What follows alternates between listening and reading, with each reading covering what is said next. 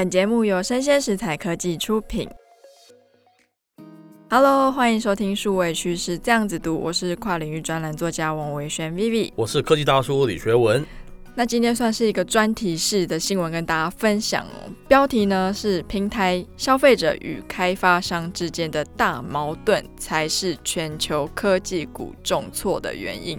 哇，非常大的一个高瞻远瞩的一个题目。是那，如大家所知嘛，最近美国、中国的科技股，甚是台湾的狂跌。是。那其实，在今年的四月二十号，我跟科技大叔共同写了一本由经济日报出版，书名叫做《看懂科技赛局：三十堂开启元宇宙商机的跨域人文课》。嗯哼。那在第一个章节，我们就有提到了元宇宙黎明前的黑暗。没错。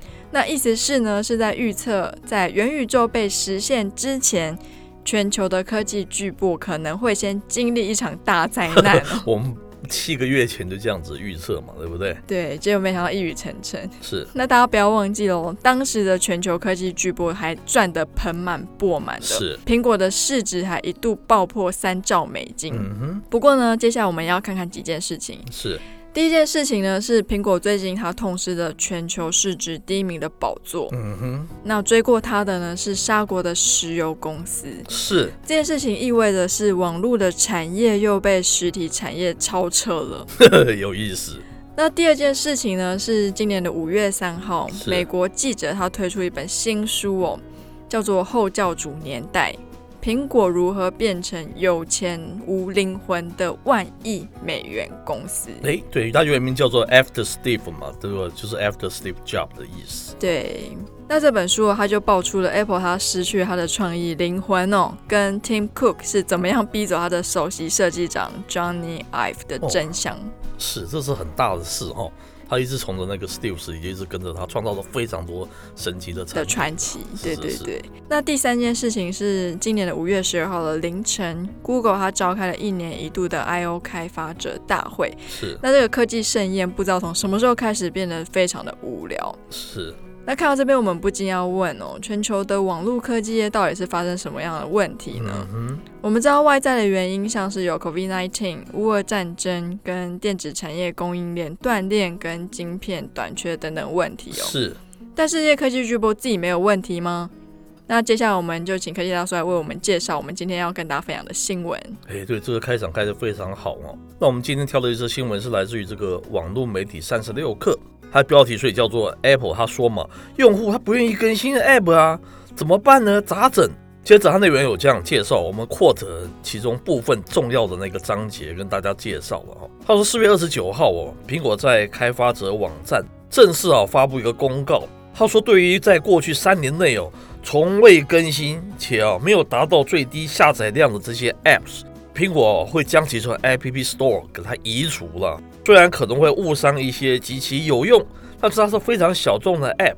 但是啊，他说从这个对大多数的用户好的这样的角度来讲嘛，哦，他这样子一个更改计划，我们又不能说不能理解他了哈。那有意思的是，当这个官方公告这个苹果商店将下架长期不更新应用程式这样子一个话题哦，很让人意料之外的是什么？你知道吗，BB？他说大部分的这个评论不是来自于被下架这些 App 的一些开发商了，照理说是跟他们是攸关这个利益，他会反应嘛？反正不是他们，反应最多的是来自于这个手机的用户，他们是这样说啊，能不能把一些啊长期更新但是还是不好用的这些应用下架，或者是说有些 App 啊一直更新哦，但是还是越做越烂了哈，还有这个部分 App 更新哦频率太高了哈，等等等等的问题哈，关键是它更新完了也不知道它更新了啥，新功能没有哦，反而是旧的 bug 还是不改，所以总结来说，用户的心声是 App 频繁更新哈，越更新越不好用。这是不是非常有意思啊？对不对？你这个苹果要下降那些不更新的那些 App，你要大家鼓励大家用那些更新的，但是用户反而对那些更新的反而是抱怨连连。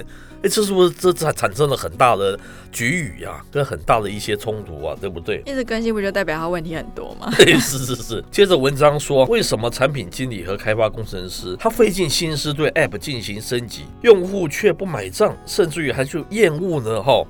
他分析了，首先 App 的更新有以下几种原因呢。第一个是，第一个是你有的核心功能的优化嘛，是你会去把它更新的原因。第二个是系统的 bug 的修复，哈，你要去更新。第三个是你要增加新的功能嘛，哈。最后一个是删除哦，经过线上验证哦，没有价值的一些功能的这些 App 了。那他说，表面上看来啊，以上这四点的初衷，你都是为了优化 App 的这个用户体验嘛。但是回到现实哦，消费者却有以下四点感觉更强烈哦，这还引起了他们的更大的共鸣。第一个是你更新非常频繁，但是它运行不稳定；第二个是你新的版本的一个广告含量哦大增哦，太多的广告。第三个是 App 升级之后常常忘记初心哦，你是为了商业的理由而砍掉原来哦消费者喜欢使用的一些功能了。第四个是他说界面和操作需要重新去适应，很麻烦嘛。第五个是 App 功能的不断升级哦，要获取过多的资源跟许可权，因此会占用硬体的体积啊、记忆体量啊，也会跟着大增嘛，最终导致这个硬体平台和系统的一个运行也越来越慢了哈。那最后啊，科技大叔是有一些小评论啊。站在我跟 Vivi 啊是研究这个数位科技趋势，我们这样子立场来看，我们当然是希望这个数位经济发展，它是前途是一片光明的嘛，我们才有的写嘛。对，他如果发展不好，我们接下来混什么？对不对？类似是这样子。难怪我最近都不知道写什么。对，是是是。